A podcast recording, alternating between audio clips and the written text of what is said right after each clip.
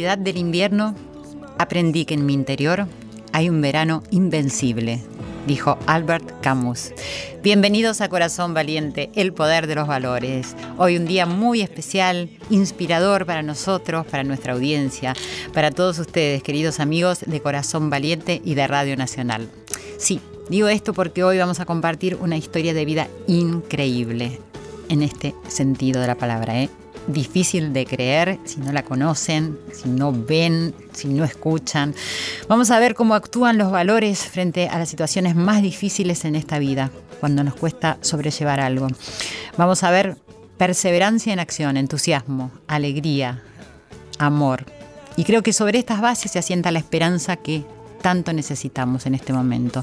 Esa fe que tenemos que tener, el valor de salir cada día a enfrentar lo que está pasando en nuestra República Argentina. También los problemas que hay en todo el mundo.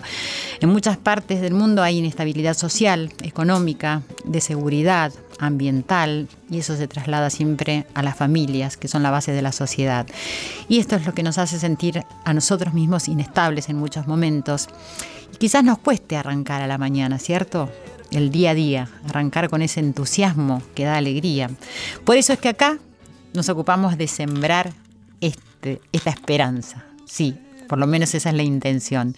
Y compartimos estos sentimientos para que se vayan haciendo carne en cada uno de nosotros y así nos sentimos acompañados también, con la fuerza que da estar juntos para ir caminando en esta vida.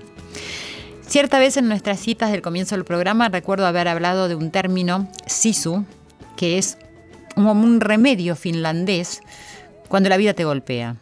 Es un término que abarca todo lo necesario para tener agallas cuando la vida te golpea, frente a las adversidades. Si algo nos puede enseñar una crisis es la perseverancia, ¿cierto? Frente a la adversidad, si ponemos en juego ese valor, creo que ayuda muchísimo. De hecho, se podría decir que muchos de nosotros tenemos ese sisu, aunque se trata de una palabra que se utiliza para definir el carácter de los finlandeses. Sisu es un concepto con el que se identifica al pueblo finlandés y que tiene toda una construcción cultural en torno al mismo. Aunque no tiene una traducción literal, sería algo así como dije antes, eh, tener agallas, tener fuerzas en los momentos más complicados. Sin embargo, esta palabra esconde también otros significados, que unidos podrían llegar a ser inclusive una nueva filosofía de vida. Sí, que ayudaría a salir fortalecidos en los momentos de mayores crisis. La primera idea que queda clara del SISU es la perseverancia. Y sobre esta idea, la psicología suele explicar que es un valor difícil de encontrar en este mundo actual. ¿Por qué? Porque la impaciencia y la tecnología nos hacen quererlo todo ya, ya, ya, ahora. Sobre todo a los que nacieron conociendo este apuro y esta tecnología. Y esto es porque no conseguir las cosas de forma inmediata termina produciendo sufrimiento, ¿cierto? Mucho sufrimiento. En cambio, dice que las personas que tienen este sisu, esta perseverancia, esta templanza, son las que son capaces de utilizar su cabeza, porque la perseverancia necesita de momentos de reflexión, de creatividad y que solo pueden llegar cuando nosotros paramos esa máquina mental que está siempre rumiando llena de pensamientos y le damos un poco de espacio al reposo, a la calma. Pero también dentro de todos estos conceptos hay algo que es muy importante, que es trabajar la aceptación. Sí, la aceptación, que no es la resignación. Yo recuerdo que cuando volvía de mis primeros viajes a India, digo de los primeros porque después la gente ya se había acostumbrado a mi respuesta, todos me, me preguntaban acerca de la condición en la que viven allá, las condiciones terribles, sobre todo refiriéndose a la pobreza y a, la salud. Y yo solía decir que ellos aceptaban lo que les tocaba y la gente se enojaba mucho porque me decían eso no es una forma de vida. Y acá, informándome sobre todo este concepto de la perseverancia y del sisu, es decir, encontré algo que yo siempre dije, que la aceptación no es resignación, sino que es la aceptación de las cosas que van ocurriendo en un proceso. Y esa aceptación es clave para no dejarse llevar por esos eh, pensamientos que se instalan ahí en la mente y que nos restan energía y nos corren del centro de acción, del centro de atención, donde sí funciona lo que depende de mí y lo que yo puedo hacer. Entonces, cuando nosotros tenemos aceptación, podemos tener un poco más de calma, identificar qué es lo que podemos hacer y qué podemos hacer por nosotros mismos y también después por los demás. Y la perseverancia es una capacidad que puede ser educada, ¿sabían ustedes? Según el psiquiatra infantil Terekiat Nostatin, es muy difícil el nombre, es australiano, con quien yo estudié el programa de educación en valores humanos y es miembro de la Real Academia de Psiquiatría de Inglaterra. La capacidad de perseverancia es uno de los aspectos básicos de la personalidad humana, que son genéticamente hereditarios. Pero Cómo las niñas y los niños utilizarán esta capacidad a lo largo de sus vidas depende de la educación que se les brinde. Entonces nos sugieren algunos objetivos que puedan favorecer esta consolidación de una perseverancia constructiva, siempre basada en los valores humanos de cada persona. Una de ellas es generar la capacidad de establecer objetivos claros. Y esto no significa establecer objetivos, sino generar la capacidad. Primero tenemos que descubrir esa capacidad y ponerla en acción para establecer un objetivo claro. Segundo, experimentar la propia capacidad de perseverar en pos de un objetivo y lograrlo usando múltiples estrategias, las que sean. Y tercero, conocer ejemplos de grandes artistas o grandes personas para los que la perseverancia fue de gran importancia en sus vidas. Así que hoy, amigos queridos, vamos a conocer el ejemplo de un gran hombre cuya perseverancia y valentía ha transformado su vida muchísimo. Mis queridos oyentes en toda la República Argentina, en La Pampa, Entre Ríos, Corrientes, Misiones, Córdoba, Mendoza, en el sur, Joelitas queridas de Chile, México, Paraguay, Venezuela, Bolivia, Canadá, Estados Unidos, a mis amigas de Francia, a toda la gente que sé que nos escucha y en tantos lugares que no recuerdo o desconozco si nos están acompañando, pero gracias, gracias, gracias de corazón. Gracias a mi querida productora Irene Rose, a Ale Segade, beso, y a Javier Chiabone, espero haberlo dicho bien, que en este momento está haciendo nuestra operación técnica y está muy sonriente, me da alegría verlo. Gracias a todos ustedes por este equipo que conformamos. Y quiero que me escriban como siempre. Cuando leo, cuando leo sus comentarios, siento que está bueno seguir adelante. Esta es mi verdad. Arroba nacional AM870. Arroba Silvia Pérez Oca es mi cuenta de Twitter y de Instagram. También me pueden seguir en mi fanpage que es Silvia Pérez Sitio Oficial. Nos pueden escuchar si tienen cablevisión por el canal 955 o si tenés DirecTV en el canal 976. Y nos pueden escuchar siempre en el momento que quieran en radionacional.com.ar. Ya volvemos con nuestro invitado en Corazón Valiente, el poder de los valores. Corazón Valiente, con la conducción de Silvia Pérez. He escuchado tanta gente decir tantas veces que la vida no Y continuamos esta noche en Corazón Valiente, el poder de los valores.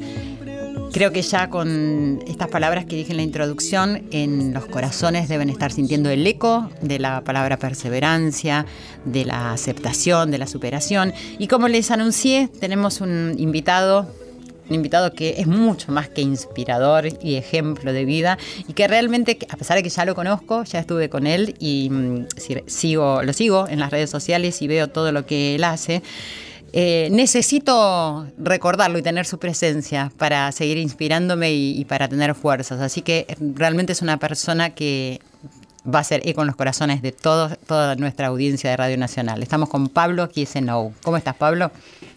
Muy bien, muy feliz de estar acá compartiendo de nuevo un momento, una charla con, vos acá en Corazón Valiente. Y la verdad que palabras como las que dijiste son ese combustible que a mí también me inspira para, seguir por este camino. Así que muchas gracias. Qué bueno, gracias. Es la verdad igual lo que dije.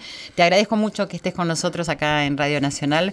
Tenemos una audiencia muy amplia porque se escucha en toda la República Argentina. Pablo es de Córdoba, y es abogado y mm, además eh, se escucha en muchas partes del mundo, porque tenemos muchas seguidoras de todas partes del mundo que nos escuchan y nos parece muy importante poder servir a través de esto, de las experiencias, ¿no? Y no decirle a nadie lo que tiene que hacer, sino contar nuestras historias de vida y nuestras experiencias que pueden alimentar eso que digo siempre, eso que nace ahí en el corazón.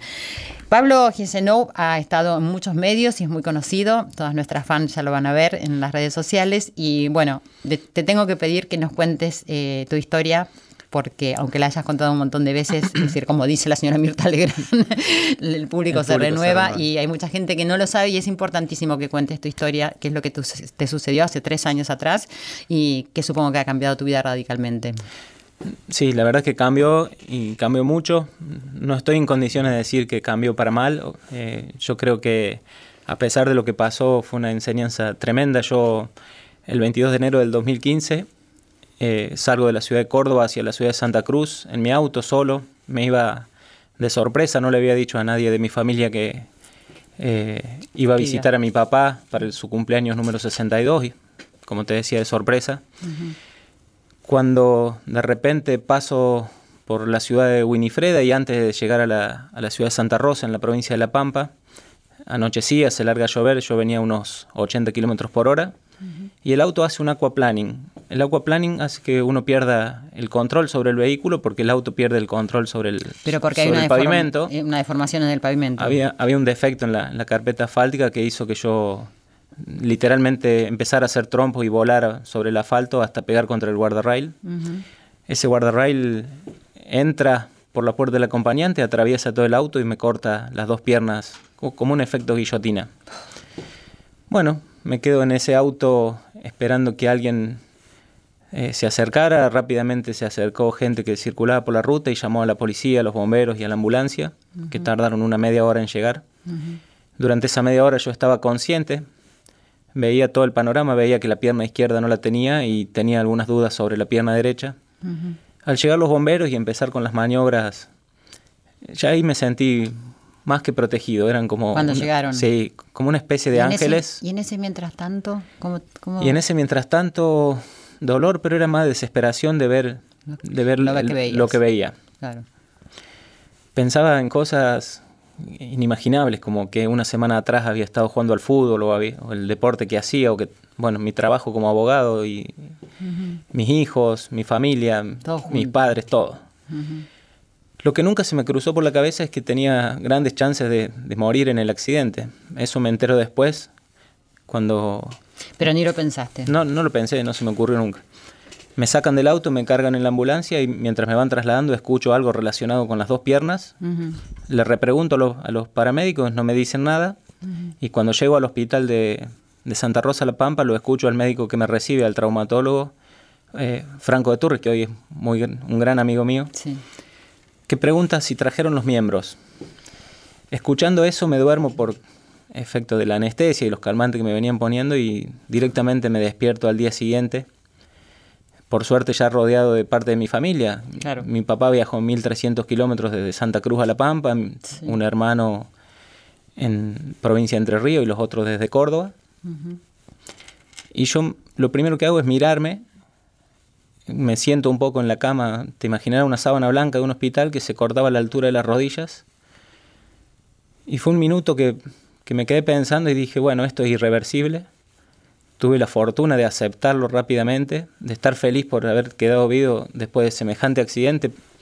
¿Todo eso en ese instante te pasó? Sí. ¿Lloraste? Yo creo que en el momento no. Mm. No, no. Igual ya es increíble como que en ese instante puedas tener todos esos pensamientos. Dije esto, las piernas no me van a crecer. Tengo que mirar para adelante y tratar de recuperar rápido. Si no digo que sea fácil, digo que tuve la suerte de que me pasó eso. Claro, claro. Lo tomé así. Unos años atrás, cuando yo tenía 19 años, eh, perdimos una hermana. Mm. Entonces, creo que tener la perspectiva de los, de los problemas reales en ese momento me hizo ver esto con optimismo.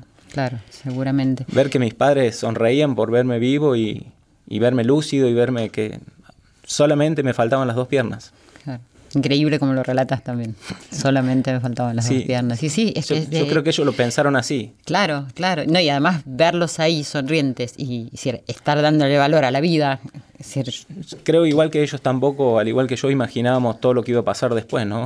creo que nadie puede imaginarse todo lo que ha pasado después que La verdad que no. Vamos a, empezamos por esta parte tan dolorosa, pero no sé, eh, a veces las frases suenan como a algo que se dice y que no es real, pero la verdad que las oportunidades pueden fortalecer y pueden hacer que, la vida cambie para bien y todo depende de lo que uno haga con eso, ¿no? Los puntos de inflexión dependen de lo que se puede hacer con eso que nos sucede. Y eso es, el ejemplo máximo. ¿Cómo eras hasta entonces, hasta el día que te ocurrió este accidente y eh, cómo era tu vida? Y después empezamos a contar cómo es tu vida ahora. Bueno, antes del accidente, desde que tengo uso de razón, juego al fútbol, siempre amateur, siempre de los, de los malos que pagamos para jugar. ¿Tanto como eso? ¿Quién diría? Cuando no, escuchen lo, lo Lo- que es ahora. En los torneos en los que participo ponemos, ponemos plata todos los sábados para, para la inscripción, Sí, para el partido, sí, para todo eso. Y ese era mi deporte, iba al gimnasio una o dos veces por semana, trabajaba mucho como abogado, muchas horas por día. Papá de Máximo y Delfina, el segundo de, de seis hermanos. Eh, ¿Cuántos años tenían tus hijos en ese momento? en ese Máximo momento? Máximo en el 2015 tenía 13 años, 14 y, y Delfi 9. Ujú. muy chiquitos y, y realmente mi vida pasaba mucho por el me doy cuenta ahora no pasaba mucho por el trabajo y por cuando podía hacía hacía algo de deporte, deporte. y era papá y hijo y todo eso. A partir del accidente yo rápido quise recuperar esa vida Claro. en lo laboral en lo social en lo familiar y también aunque parecía un poco loco en lo deportivo. Al mes y medio del accidente en silla de ruedas, me fui a mi estudio jurídico y empecé a trabajar, a llamar a los clientes, a mandar correos, Al mes y medio. al mes y medio. De todas maneras fue bastante público el accidente, decir, se publicó en, en- en muchos lugares y en Córdoba mucha gente sabía lo que te había pasado, ¿cierto? Sí, había gente que sabía, pero también me pasó de clientes que iban al estudio Y que no. y abríamos la puerta y estaba yo en la silla de ruedas y no entendían nada. Ajá. O gente que lo llamaba para retomar un trabajo y se quedaban helados porque pensaban que yo estaba medio moribundo Claro. y se sorprendían para bien Sí, sí, de- claro. de- de mi estado actual. Ujú. Y yo creo que fue sacar fuerza. La primera vez que pude, aunque sea sentarme y jugar con una pelota, vi la sonrisa de, de los que me rodeaban y eso fue un impulso tremendo para empezar a planificar cosas un poco más lindas, más grandes. Pero si bien retomaste el tema laboral y que eso era lo que te importaba, algo debe haber pasado adentro tuyo que te hizo empezar a, a dedicarte al deporte más allá de la rehabilitación y, y el tema de las prótesis. O sea, yo, yo sé la historia, la conozco, pero tratemos de contar brevemente es decir, cómo fueron los sucesos a partir del momento que empezás tu rehabilitación. Em- Empiezo mi rehabilitación pensando eh, en estar bien físicamente para cuando llegaran mis prótesis. Ujú. Eh, iba tres horas por día, trabajábamos sobre el- las piernas para prepararlas, pero ¿Las prótesis eran de afuera? Las prótesis me las hacían en Córdoba, pero sí, son todas importadas. Por lo menos las que se consiguen en Córdoba eh, son de fabricación. La parte artesanal la hacen en Córdoba y la otra se importa. Y yo me quedaba más tiempo en una especie de gimnasio que tenía el centro de rehabilitación, queriendo recuperarme rápido. Por ahí me invitaban a jugar al básquet en silla de ruedas y yo decía, no, para mí la silla es transitoria. Claro. Yo cuando reciba mis prótesis no me siento más. Y, y empiezo a, a planificar, a averiguar. Fútbol no podía porque necesitaba una pierna sana. Hay Ajá. fútbol para amputados, pero juegan con bastones y patean con una, Ah. una de las dos piernas, está sana, Tiene que 100%. estar sana, claro. Entonces se me cruza por primera vez el ciclismo. Un día en una entrevista televisiva digo, me gustaría volver a andar en bici, volver a correr y volver a jugar al fútbol, aunque sea de arquero. Un amigo estaba escuchando y me, me llama y me dice, che, yo tengo dos bicicletas, te paso a buscar y vamos a probar. Me pasa a buscar efectivamente, fuimos a probar si yo podía sostenerme el equilibrio sobre la bicicleta y al final de esa tarde habíamos pedaleado 10 kilómetros. 10 kilómetros. Esa fue la prueba. O sea, empezamos de a poco, claro. Empezamos de a poco.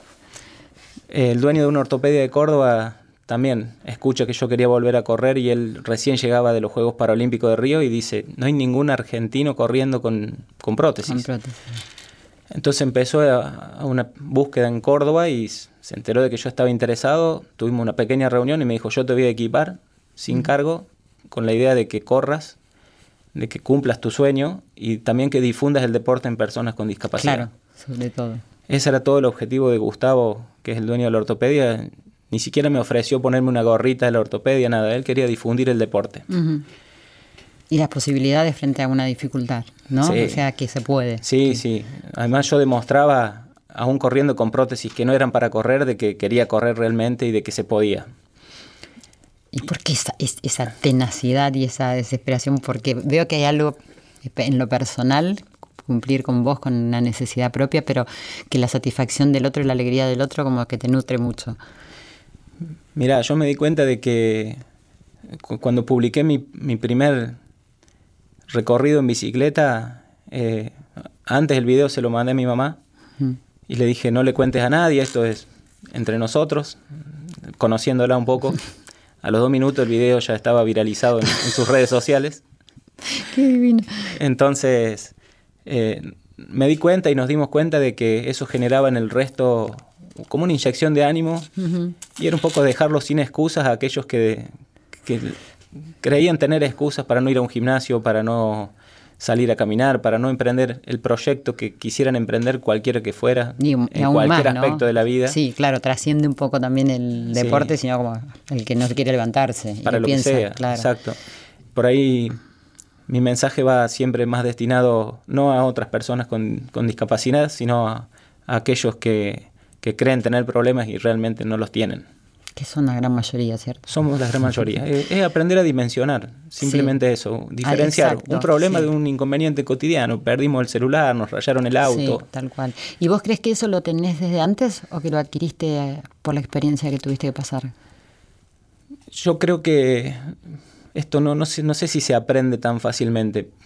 Creo que mucho venía desde antes, la resiliencia y ese, ese valor por la vida, ese unirnos entre la familia y los hermanos después de una pérdida importante. Claro. Eh, tuve la suerte de tener mis dos abuelas hasta los 98 años, Mira. pero perdí dos hermanas, una de 18 y una de 20 días de nacida. Entonces, para nosotros como familia, estar bien y estar sano era lo más importante. Sí, pero no necesariamente es lo que le sucede a todo el mundo. Entonces, por eso está bueno que contarlo y compartirlo. A veces necesitamos refrescar un el- poco. Claro, claro. Así como yo dije cuando eh, te presentaba que, es decir, que, que realmente me inspiras y que a veces necesito recurrir a eso porque eh, lamentablemente hay un, hay un contexto en el que estamos viviendo que es decir, nos quiere llevar a un lugar que, que no es el humano y que no tiene que ver con lo que cada uno puede dar de sí para poder caminar en esta vida. Bueno, y, y por eso digo este, esta referencia tuya. Y a veces uno nace con eso, a veces las experiencias te hacen ser de esa manera y a veces se aprende y a veces no se aprende también, ¿no? Esa, esa es la realidad. Y lo importante es darse cuenta que está en cada uno de nosotros lo que podemos hacer. Sí, no sé si alguien va a poder aprenderlo, pero sí yo lo puedo transmitir y veo los resultados. Eh, que alguien a través de una red social me diga, che Pablo, estoy amputado y te quiero conocer, yo un poco les miento y le digo que el único momento libre que tengo en el día es entrenando, así que si se suma al entrenamiento conmigo nos podemos conocer cuando él quiera. Ah, qué genio. Entonces Claro. me ha pasado de que alguien me diga, bueno, vamos, ¿a dónde, a dónde entrenás? En la escalera del Parque Sarmiento, en. Córdoba. Son 100 escalones. Y me dice, bueno, yo te acompaño, y, pero me falta una pierna, pero te acompaño. Si vos te faltan las dos y podés. Genial. genial. Entonces, O sea, sos un estratega también. Después- bueno, sos abogado, no me voy a olvidar que Tal cual. Claro. esa persona después publica, primero que lo para todo el mundo para felicitarlo, mientras entrena al lado mío. Ujú. Y después que al día siguiente yo veo que publica que fue uno de los días más felices de su vida y inmediatamente emprende algún deporte, o ciclismo, o fútbol para amputados, o no se queda en eso. Y yo también los comprometo a que hagan lo mismo por, por otro, ¿no? Les, les paso Claro. Bueno, el- sí, cadena. el testimonio. Sí. Cadena de experiencia, no cadena de favores, como dice la película. En el proceso empezaste a andar en tuviste tus prótesis, eh, empezaste a andar en bicicleta, corriste tu primera carrera y bueno, pero parecería como hay una suerte de que nada te basta, ¿no? después de eso, ¿qué siguió después de la bicicleta? Después de la bicicleta y ya con las prótesis de correr también, eh, las probamos en el gimnasio de la ortopedia, Que son unas prótesis especiales. que son especiales para correr. El gimnasio de la ortopedia mide unos 10 metros, entonces nos surgió la curiosidad de ir a probarlas a una pista de atletismo real o a la calle. Y nos pasó lo mismo que con la bici. Fuimos a probar si yo podía completar una vuelta a la pista y al final de ese día que nos terminaron echando de- del estadio Kempes porque se hacía de noche y ya los empleados se iban, habíamos dado cinco vueltas a la pista. El primer día. Me do- seguramente sentía dolor o molestias porque es algo extraño al cuerpo, pero la adrenalina, el viento en la cara, sentir la- esa sensación de libertad de nuevo, de volver a correr después de dos años fue, Ni me quiero Fue inolvidable. Me puedo imaginar, pero no. fue inolvidable. Me temblaba el cuerpo, lloraba mientras corría, pero felicidad. Me imagino. eh, Felicidad y la felicidad de los que me rodeaban en ese momento, kinesiólogos, profes. Sí. La verdad es que fue, fue un día emocionante, pero fue el primer, el primer El día. primer día que la transpusiste. Tenés una alta tolerancia al dolor, me parece. Sí, en realidad el límite que tengo es cuando me estoy por lastimar. Mm. Ahí paro porque sé que eso me va, a me va a retrasar cualquier entrenamiento o cualquier ¿Y te das cuenta? o el trabajo diario. Sí, sí, sí, yo me doy cuenta y Eso está, es muy bueno, porque cuando uno tiene una alta tolerancia, viste, por ahí sigue de largo y lo que pasa es eso, justamente. lo que pasa es que a mí me preguntan, che, ¿y esto no te duele? Y, y mi respuesta es siempre la misma. Lo que no me duele es estar sentado viendo tele en mi casa.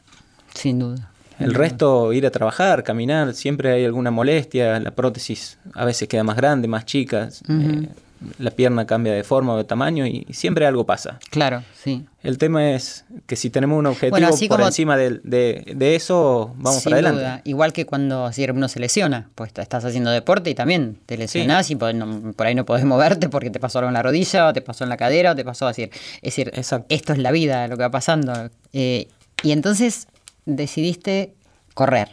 Decidí correr, decidí empezar a hacer natación. Cuando me di cuenta que hacía las tres cosas, me dijeron, che, eso es triatlón, ¿no querés entrenar en triatlón adaptado? Por supuesto, dije que sí. Eh, me invitaron a subir a un kayak, nunca en mi vida había estado en un kayak, Sí. dije que sí, y, y fui a remar al, al lago San Roque en, en Carlos Paz. Y después, después apareció el desafío máximo que, que se concretó este año, a principio de año, ¿no? El de la Concagua, El de la estás hablando. Aconcagua. A ver, contá eso. Sí, me llama. Yo, yo el 30 de, de noviembre pasado recibo un diploma de honor en el Senado de la Nación junto a Elisa Forti. Elisa es una corredora de maratones de 83 años. Y Elisa ya estaba en esta expedición de la Concagua y ella me recomienda a la organización. Dice, che, conocí a un chico de- con tal y tal característica, lo podríamos sumar. Inmediatamente Matías Gutiérrez Moyano, que era el organizador del evento, me, me invita a través de Facebook. Y le dije que sí. Después de decirle O sea, que ni sí. lo pensás además, ¿no? No, O sea, no solo que no lo pensé, sino que no tenía bien en claro qué era la Concagua. claro. Me puse a googlear de qué se trataba hacer cumbre en la montaña más alta de América, Eso cuáles sí eran los riesgos, cuáles eran las... Claro, porque además riesgo, es decir, más allá de tu condición, ¿entendés? Menos O sea, congelarme los pies, cualquiera, cualquier otro riesgo era importante. Me encanta además el humor. No, pero realmente, porque yo cuando vi eso dije, wow, ¿y por qué? ¿No? Y, y- Sí. y veo que esto me llama la atención. O sea, quizás nunca hubieras hecho todo lo que estás haciendo y lo que venís haciendo desde el momento de tu accidente. Si Nunca. no te hubiera Yo, desde conocer la pista de atletismo después del accidente hasta eh, conocer una montaña. Yo no había hecho ni siquiera el, el Cerro Champaguí en Córdoba, que son 2.000 metros, y esto eran casi 7.000. Terrenos en desnivel, frío extremo, falta de oxígeno, dormir solo en una carpa, afuera viento, nieve. Te vi ahí, como me desesperaba, era- viendo el video cuando faltaba el Todo eso, oxígeno. era, todo eso era tremendo hasta que nos despertábamos y veíamos esa naturaleza y esos paisajes de nuestro país y, y otra vez recargamos pilas. Nos recomendaban no tomar decisiones de noche. Claro. De noche solo en la carpa vos pensás en Netflix, en Wi-Fi, en... Sí, tal cual. Pero eso para todos está bueno Sí, decirlo, sí, ¿cierto?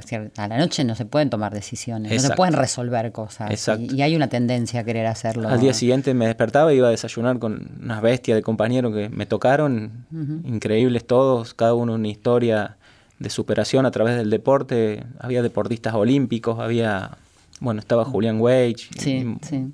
gente realmente inspiradora también. Y bueno, creo que fue el máximo desafío. Hasta ahora. Hasta ahora. Hasta ahora, porque ahora tenemos otro Punto preparado. suspensivo. ¿sí? Eh, toda esta, esta actividad te generó además un, un, gru- un grupo de gente nueva y un núcleo de amistad y una valoración diferente de lo que es el encuentro frente a un mundo donde los encuentros suceden poco y estamos como muy pendientes de las pantallas. Sí. Y aunque no lo creas, por ahí las pantallas también ayudan si Sí, las están- utilizamos bien. Exacto. Bueno, nosotros Sí. hablamos acá de que, decir, obviamente la tecnología y todos los avances son maravillosos. Lo que pasa es que tenemos problemas con el buen uso de, de- Sí, de la, todo. la pantalla o la tecnología tiene que ser el, el primer contacto, pero después además tiene que ser al servicio de, comunicar, sin ninguna duda. te doy un ejemplo muy claro. A mí me escribe alguien que no conozco a través de alguna red social, me cuenta a mi hijo en un accidente, un choque de camiones, perdió las dos piernas igual que vos. Eh, me gustaría que lo veas. En- me- cuando pregunto dónde está, me dice, está en Córdoba, me dice en el barrio que estaba, era el barrio donde vivo. Eh, y me fui a verlo. Cuando yo entro, de- est- ese día, generalmente cuando no estoy disfrazado de abogado, estoy de pantalones cortos, y ese día estaba Sí. de pantalón largo y entré a, a la habitación del hospital caminando. Cuando a la persona que no entendía bien quién era, le muestro que no tenía las piernas igual que él, y le muestro un video andando en bicicleta, un video haciendo jueguitos con una pelota de fútbol, o corriendo, o nadando, ver cómo le cambia el semblante, cómo le cambia, cómo se le figura una sonrisa en su cuerpo, porque hasta ahí todo es incertidumbre para él. Claro. Pero hay La- alguien que dice sí, pues sí la se madre me decía, él no sabe si va a volver a caminar, en realidad toda la Claro. familia no lo sabía. Claro. Y verle la cara a la familia que estaba alrededor de él, la verdad es que son esas medallas que uno, que uno cosecha y que, que me ayudan a, a retroalimentarme, ¿no? A se- y a seguir adelante. Sí, y después veo y me lo agradecen, para mí de manera exagerada, pero me lo agradecen mucho de que de haberles mostrado el camino de que sí se podía. Obvio. Y bueno, también es decir, como que adquiriste un rol en esta vida muy importante, humanitario, ¿no? Así más allá del- de tu profesión como abogado que seguís ejerciendo, que como, como decíamos en el Día del Abogado, es muy importante cuando se desarrolla con pasión y con honestidad, sobre todo hoy en día. Pero digo, paralelamente es como que hay un, un rol, es decir, que quizás no tenías pensado y que no sabías que te iba a tocar. Y que qué más gratificante que tener un, un rol de ayuda Sí. a la humanidad. ¿no? Sí, es una linda responsabilidad. Ujú. Esta entrevista y, y lo que puedo manifestar a través de las redes sociales ayudan a, Sí. a acercarme mucho a la gente que por ahí lo necesita. Claro que sí, es decir, eso es muy importante Sí. que Es una que- linda que estés- responsabilidad, que pero estés es- siendo famoso, sí. ¿no? Y claro, porque la fama también es Reconocido, debido a- no bueno, famoso. lo digo por el sentido real de que ser famoso eh, para mí es muy importante saber por qué uno es famoso, ¿entendés? Entonces la razón por la cual vos ser reconocido o famoso es muy valiosa y, y hay veces que se le da fama o ese mote de reconocimiento a, a cosas intrascendentes. Sí, sirve para darle visibilidad a cosas que, valores que por ahí a mí me importan y que veo que hacen bien. Claro. Y, y además de ser un orgullo, una responsabilidad que asumo y que, y que me gusta, que me gusta, me gusta el resultado. Que te sorprendió la vida, así como te sorprendió un accidente tan fatal, ¿no es Sí, cierto? sí, que la te, verdad que sí. te está sorprendiendo con esto. ¿Todos pueden? O vos pudiste y incentivas a los demás, pero vos crees que todos pueden? O sea, te escuché decir algo así que los límites no existen. Sí, hacer todas las cosas que hago y cuando repaso mi vida, como hacíamos hace un rato, previo al accidente y posterior, yo hoy tra- sigo trabajando 10 horas por día entre mi estudio jurídico y el Tribunal de Cuentas y después... Es muchísimo, ¿eh? perdóname que me meta. Sí, sí. 10 horas. 10 horas porque eh, tengo dos trabajos. Es mucho. De, de eso vivo. ok. Y, y después se lo dedico a entrenar. Los fines de semana estoy, estoy con mis hijos, con, con- vivo con mi novia y, y hay tiempo para todo. Sí. Y creo que todos podemos. Creo que Todos pueden. sí. O sea, sí. más allá de dar, el- es como contabas lo de este chico cuando entras en la habitación y, y si le- se le deben haber iluminado los ojos, tanto a él como a su familia, eh, es como ya una cosa segura que si alguien lo pudo hacer, el otro lo puede hacer, ¿no es cierto? Y como que eso saca los límites. O sea, yo como, como persona pienso, como que si alguien puede, yo puedo también. Sí, Pero, pri- primero la estrategia es desdramatizar lo que pasó, claro, hacerlo, naturalizarlo. naturalizarlo. Yo creo que mis hijos nunca lo sufrieron, no estaban contentos cuando ocurrió. Pero Pero, ¿cómo al, ver que yo lo, lo naturalizaba y, lo, yo le decía, che, ir al cine, ir al súper, ir a pedalear en una bicicleta, lo vamos a volver a hacer pronto. Y así fue, y ellos lo tomaron con mucha naturalidad y nunca sintieron que tenía un papá discapacitado. Sí, eso no tengo duda, porque tienen- más bien podrían decir uno superdotado en este momento, pero en, en un principio, para un chico de 13 años, es un- que es una edad tan difícil también encontrarse con esa situación, ¿la trascendió sin sufrir, vos crees? ¿O pasó un... son bastante cerrados los chicos a esa edad. Claro, los eso. adolescentes sobre Sí, sí. todo y pero en conversaciones que he tenido con él siempre siempre lo tomó como lo, to- como lo tomaron mis padres no qué bueno que, el- que mi papá está sin piernas pero está y los problemas que tienen es porque estamos vivos. Si si no no tendría ningún problema. ¿Y se modificó tu relación con tus hijos a partir de ese momento? O sea, ¿cambiaste también la mirada y, el valor de la relación padre-hijos? yo creo que nos cambia la, la relación con todas las personas. Nos cuidamos más nos nos prestamos más atención. Yo ya estoy manejando de nuevo un auto absolutamente normal caja automática pero normal. Eh, la verdad es que aprendemos a valorar más cada, instante, ¿no? El, el saber que en un segundo podría haber perdido la vida, porque yo siempre digo que el deporte me salvó la vida, ese fútbol amateur que hacía antes del accidente. Claro, Yo pierdo cuatro litros de sangre en el auto. sí, lo sé. Eso no lo podría resistir cualquier persona. Si yo no hubiera hecho deportes y no nunca fumé y, y una serie de factores. Una persona sana y muy joven sana, también. 37 Siete años en el momento sí. del accidente. Sí. Eh, entonces, los incentivos a hacer deporte cambia por ese lado, pero te decía, darnos cuenta que en un segundo podemos perder la vida hace que el próximo segundo, el próximo minuto lo valoremos mucho más. Eso dice Steven Jobs, decía también. Así dice. Sí, lo, lo tengo siempre al lado de mi computadora esa frase, ¿no? Como que sabiendo que podemos perder la vida en cualquier instante, sabemos que no tenemos nada que perder, hay que jugarse con todo. Exacto. Y ahora das charlas también, charlas inspiradoras, Sí. ¿no? Tipo estas charlas TED.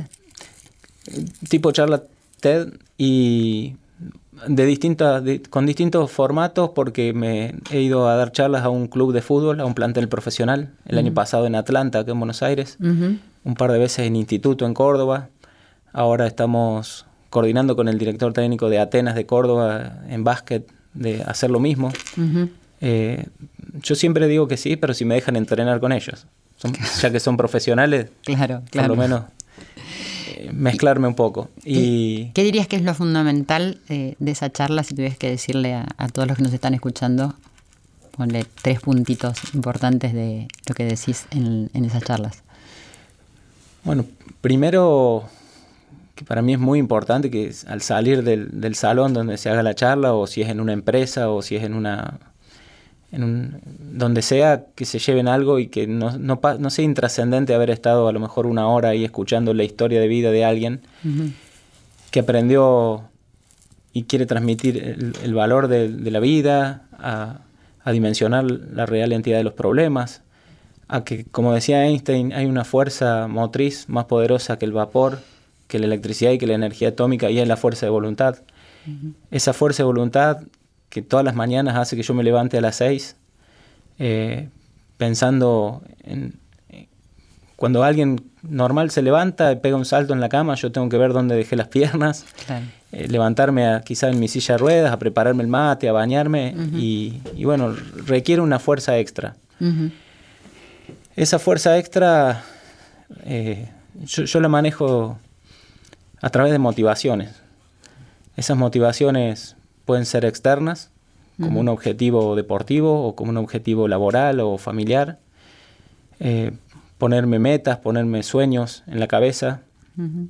enfocarme en eso y trabajar para conseguirlos. Yo no hice cumbre en el Aconcagua, pero llegar a los 5.000 metros para mí fue mi cumbre. Es como ser cumbre. Es como hacer cumbre Obviamente, sí. De hecho, muchos de, de la expedición se quedaron a la misma altura Sí, o, o sí, muy sí. parecido y solo dos hicieron cumbre. Pero Pero el tema de la voluntad, por ejemplo, que me parece muy importante, porque hay mucha gente que intelectualmente entiende, comprende, acepta, pero después falla el tema de la voluntad. ¿Cómo se puede despertar la voluntad? sí, mira, yo tenía que reemplazar dos piernas. Y la fuerza de voluntad es lo que a mí me ayudó a reemplazar esa parte del cuerpo. Sin duda. Y de la misma manera creo que la fuerza de voluntad nos puede ayudar a superar un problema o a lograr un objetivo que en principio parece inalcanzable. Es simplemente es eso, es planificar, es soñar, es enfocarse. Las cosas no tener pasan objetivos, porque sí. claro, tener objetivos. Ya no, no, no, alcanza con soñar.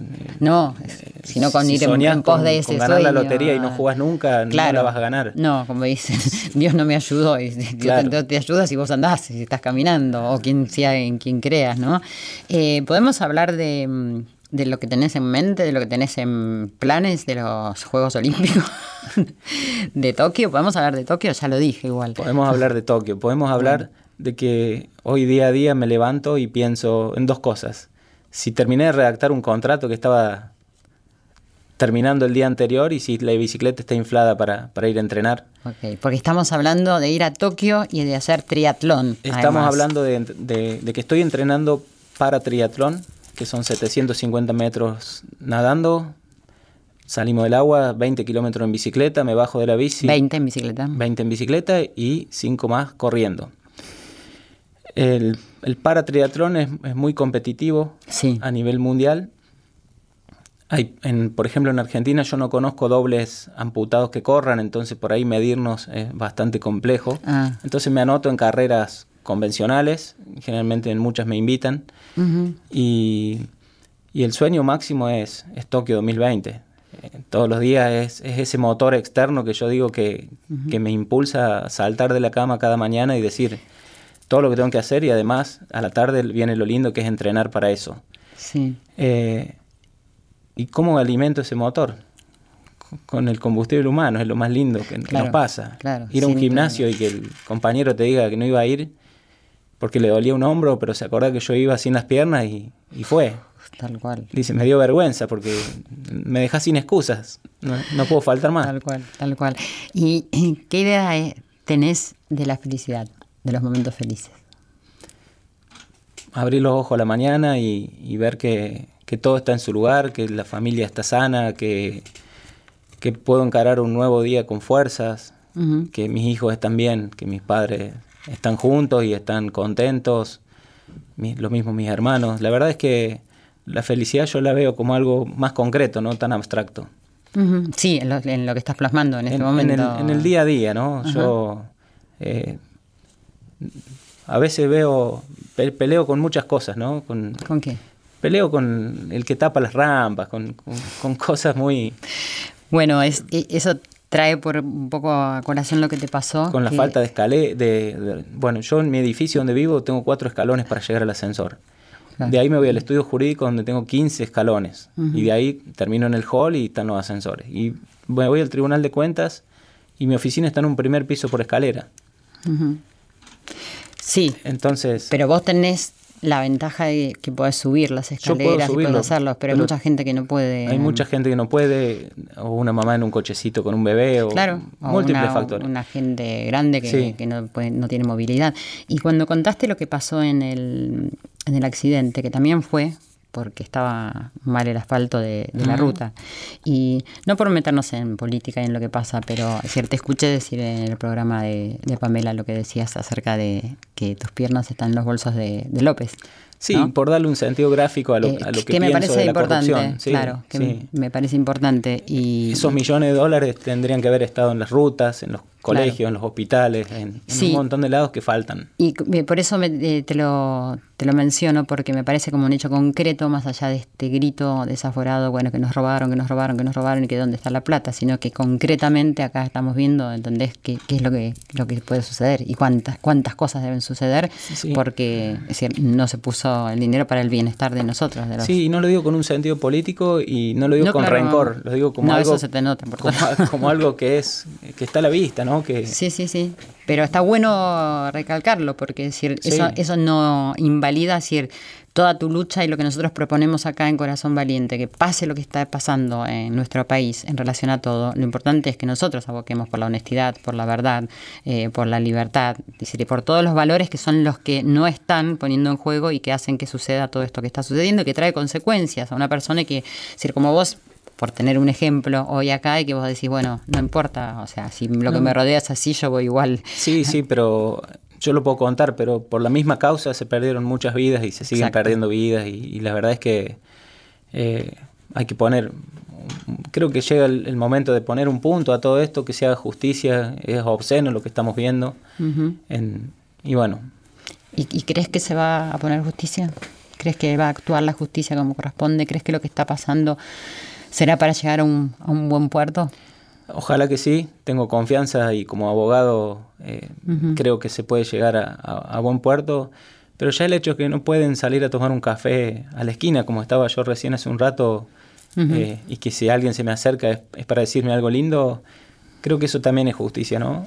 Sí, sin duda, sin duda. Pues el factor humano igual siempre es el más importante y además supongo que todos pensamos cómo dormirá la gente que, no hace lo que tiene que hacer, ¿no? Cómo pueden estar con su vida. Tienen millones en una bóveda, pero no pueden salir a, caminar por la calle. A caminar por la calle, ni a gastarla, ni siquiera ayudar, ¿no? O sea, ya como que se pierde el objetivo de, la vida en sí. Así es, así es, increíble. ¿Qué tenés pendiente? Escribir un libro. ya planté un árbol, tuve dos hijos. Y la verdad que me gustaría en algún momento no me pongo a escribirlo o, voy escribiendo de, párrafos de la historia porque creo que le faltan muchos capítulos. Creo que esto recién empieza, que mis primeros 37 años por ahí los puedo resumir en uno solo, pero todo lo que va pasando después es enriquecedor y, y si algún día lo puedo contar, eh, creo que, que a alguien le va a hacer bien. Entonces ya con eso cumpliría su, su, misión. Sí, así como estás contándolo en los medios de comunicación y eso ha servido muchísimo, más la ayuda de las redes sociales. Eh, escribir un libro siempre, además es, bastante terapéutico escribir. Yo que no soy escritora, pero he escrito como cuatro libros. Sí, porque te hace volver a vivir las instancias y darte cuenta de cosas que a lo mejor uno no se dice a uno mismo, pero al ponerlo en palabras es como que te tenés que ir diciendo. Así es, y en cuanto, en cuanto a cosas pendientes, me gustan las sorpresas, ¿no? Eh, hace seis meses atrás no estaba pendiente en mi vida subir a la Concagua y apareció y me encantó. Eh, hace, unos días fui a un partido de tenis inclusivo y también me gustó el tenis, así que ahora creo que voy a empezar todos los sábados. Ya lo vamos a ver en Wimbledon. De 11 a 12 jugando al tenis, que hay muy poco en el país. Creo que hay dos personas en Buenos Aires que juegan al tenis adaptado de pie. Ajá. Claro. Todos juegan en silla de ruedas. Claro, cuanto más sea el desafío más grande, es el que más, más te gusta. Más me, apasiona, sí. Igual vas abriendo distintos este, ámbitos, o sea que vas colaborando con muchísima más gente, eso está bueno. ¿Y tus hijos hacen deporte? Mi hijo Máximo va conmigo al gimnasio un poco de los pelos, pero, pero viene.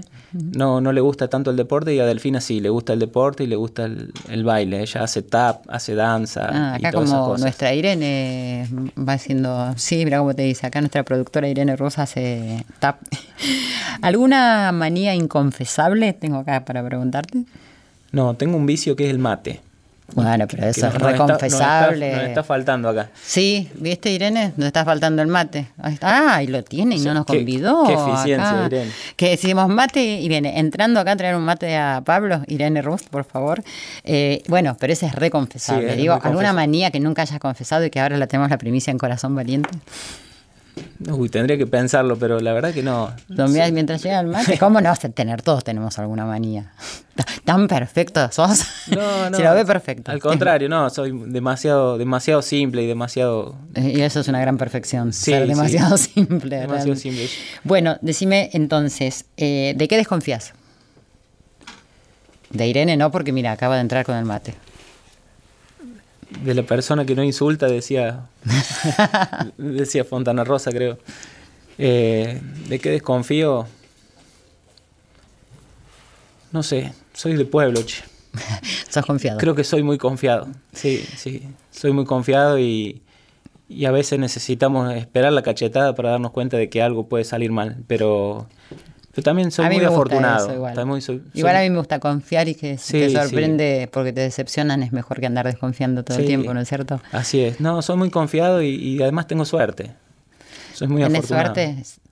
¿Tenés suerte? Yo creo que decir que, que, bueno, sin ninguna duda tenés suerte porque en el accidente, toma el mate, ¿eh? mientras yo hablo, que el accidente te salvó la vida, o sea que lo yo lo puedo enunciar de esa manera, tuviste un accidente que te salvó la vida y que vos pusiste, como dicen en esta vida, ¿no? Hay que poner 33% dicen de, de- de esfuerzo, de trabajo, 33% de, de talento y el 33% de, de la suerte. Y el 1% es uno mismo. Sí, el accidente me Y- potenció, me potenció mucho. Y te llevó a un lugar que, que no imaginaste nunca y que es lo que yo te digo. Yo eh, rescato y me parece que el rol que tenés eh, al servicio de la humanidad es una de las cosas más necesarias en este momento de la vida, no solo para la República Argentina, sino a nivel global, porque creo que hay un- como una decadencia de valores y esto que vos es decir, pudiste hacer con tu vida es como está gestado en, en la práctica de los valores. Sí, la verdad es que, bueno, me, me parecen exageradas tus palabras, pero la verdad, la verdad es que, que me encanta. Pero poder no podrías desmentirlas. La verdad es que me encanta, me encantaría poder trascender por, por haber salvado un, un espíritu que, que andaba bajoneado por ahí. Sí, eso Eh, seguro que lo tenés porque ya con decir, el relato que nos hiciste de Ahora, una persona... En las de carreras, bueno, ahora en las carreras que me invitan a, a correr, yo pongo como condición de que dejen correr a mis compañeros amputados. Tenemos un grupo de WhatsApp que se llama Los Imparables. Y, y ellos van en bicicleta, en silla de ruedas, en lo que sea, pero me acompañan. sí.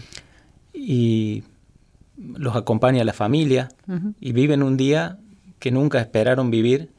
Chicos que a lo mejor caminaban 200 metros con su prótesis, terminaron caminando 4 kilómetros, Entonces no dije nada exagerado. con dolor, con No. molestias, con todo, bueno. pero ellos me dicen, yo quería parar y la gente me aplaudía. Entonces Claro, completaron 4 kilómetros y, y vos ves las publicaciones el día siguiente, lo que, claro, sí. Y además expresando hace, su hace poco en la, la Maratón Héroes de Malvinas, dos amigos amputados caminaban juntos, yo iba corriendo, y- pero al lado iba la mamá y la novia de uno de ellos, y iban un poquito más atrás y yo los veía que iban llorando, de emoción de lo Sí, que sí, estaba sí, haciendo Su, su hijo o su novio y Qué lindo llorar de emoción, ¿cierto? no, realmente, y yo ver que, que yo los invité a participar Claro. y que a lo mejor si no hubiera dicho nada, hubiera ido solo a correr, eh, no trascendía ese día. Tal cual. y- Entonces por eso no es exagerado lo que te dije. Me hace muy bien. Me hace- es un poco egoísta porque eso me hace muy bien a mí también. Y pero necesitamos que nos haga bien y retroalimentarnos. La, la realidad es así, nos vamos alimentando uno de los otros, ¿entendés? O sea, y todos tenemos que servir a todos. Irene me dice que no tenemos más tiempo y que cierre. Así que bueno, estamos hablando con Pablo Gisenov, que su historia de vida, de esta vida tan importante y tan linda, eh, que puede ser la vida de cada uno de todos nosotros. Te agradezco mucho por esta visita a Radio Nacional, a Corazón Valiente, y de verdad que me parece importante escucharte, mirarte y, recordarnos a todos que estamos vivos, pase lo que pase, que estamos vivos y que mientras estamos vivos siempre hay un camino por recorrer. Bueno, del otro lado está lleno de corazones valientes que nos escuchan. Simplemente salgan a pelear la vida por ellos y, y también miren un poco para el costado. Siempre hay alguien, a veces cuando hablamos de solidaridad pensamos en cosas materiales Mm. y no siempre es necesario, sino a veces con acciones concretas, visitar a alguien, un llamado por teléfono. eh, O sonreír al que mostrar, pasa al lado. Mostrar, ¿no? que, se, O mostrar sea, que se puede, es tan sí. simple como eso. Y ser amable con el que tenemos al lado, y Sí, sonreír, ¿no? Pequeñas cosas que Eso lo doy por hecho, sí, sí, Me, parece algo que, que debería ser ya natural, Pero ¿no? acá en Buenos Aires se corre mucho, o sea, toda la República Argentina seguramente hay un poco más de calma, eso creo yo. Bueno, muchísimas gracias una vez más. Ha pasado por Corazón Valiente nuestro querido Pablo Giesenov. Gracias. Muchas gracias. A vos.